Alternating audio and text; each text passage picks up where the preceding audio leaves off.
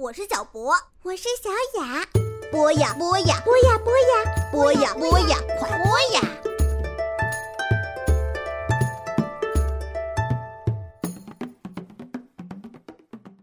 嗨，亲爱的小朋友们，大家好，欢迎收听博雅小学堂，这里是月月妈妈的节气故事。很开心在处暑这一天，又和大家相聚在网络的两端。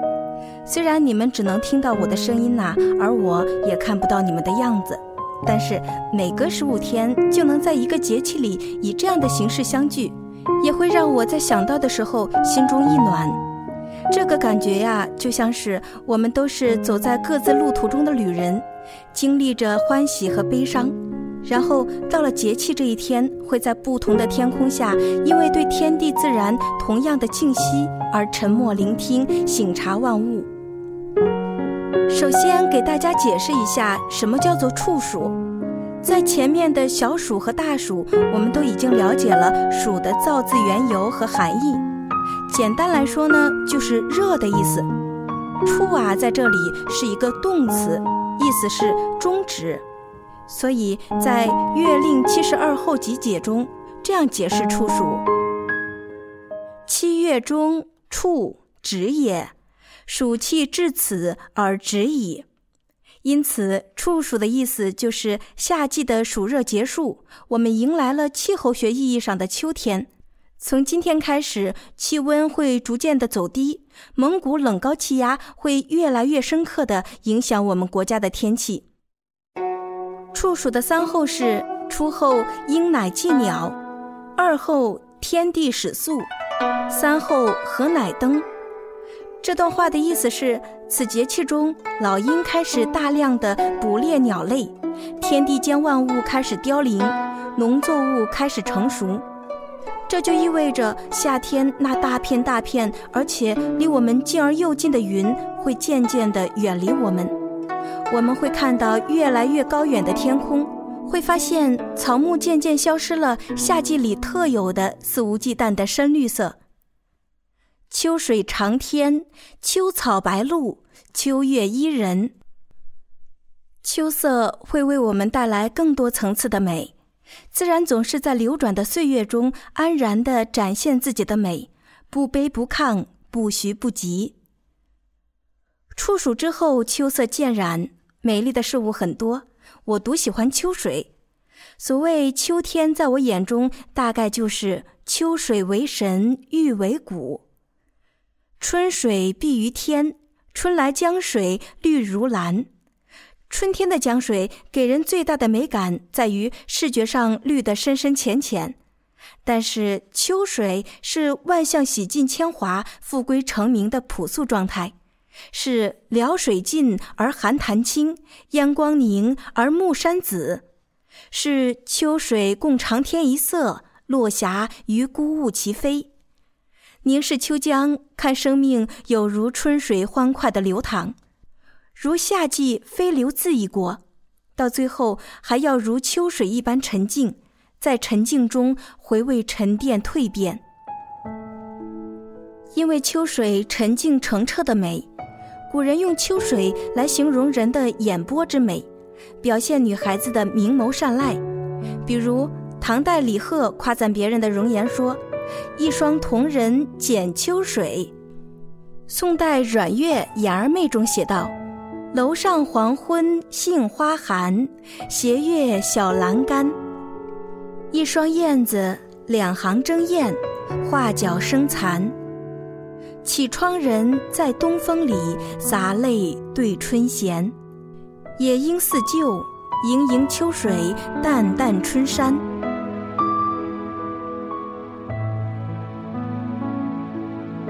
这首词写的是男女离别的依依之情，语淡情深，写佳人亭亭立于春风里，含情远望，为佳人眉似春山之秀，目如秋水之清，读来让人动容。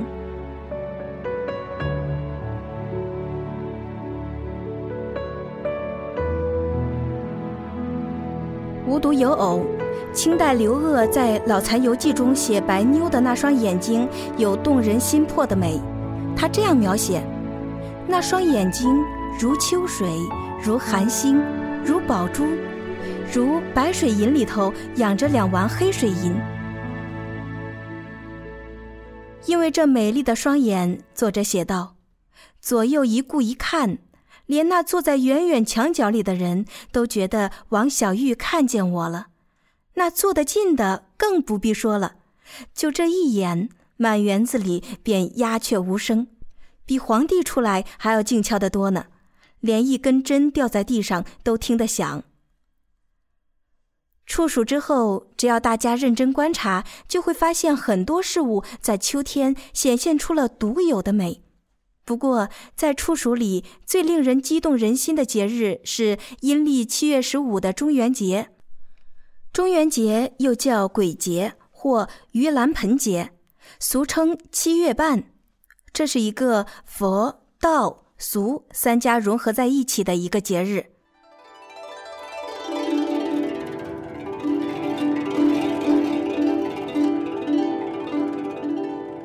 道教说，七月十五这一天，地狱大门打开，阴间的鬼魂会放出来，有子孙后人祭祀的鬼魂回家去接受香火供养，无主孤魂就到处游荡，徘徊于任何人迹可至的地方找东西吃。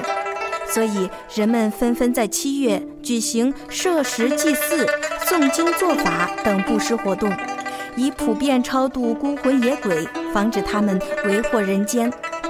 又或者祈求鬼魂帮助去除疫病和保佑家宅平安。佛家把七月十五这一天又叫做盂兰盆节，这是来源一个木莲救母的传说。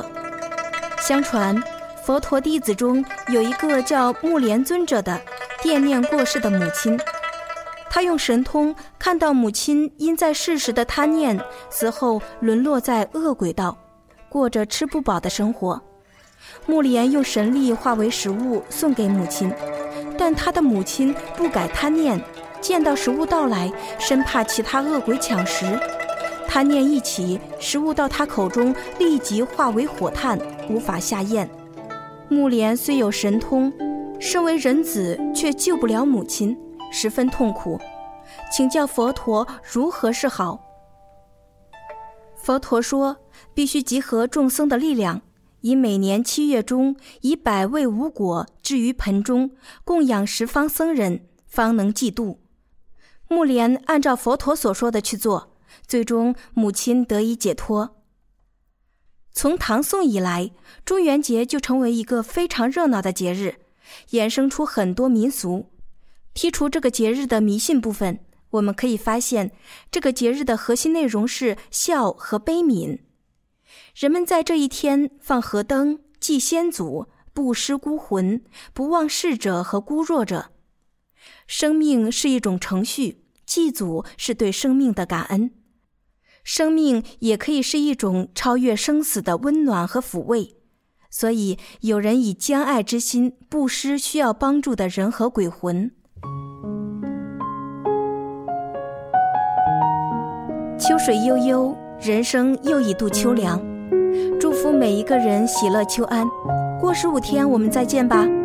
十五天我们会经历什么呢？有什么收获呢？让我们带着这样期待的心迎接并过好每一天。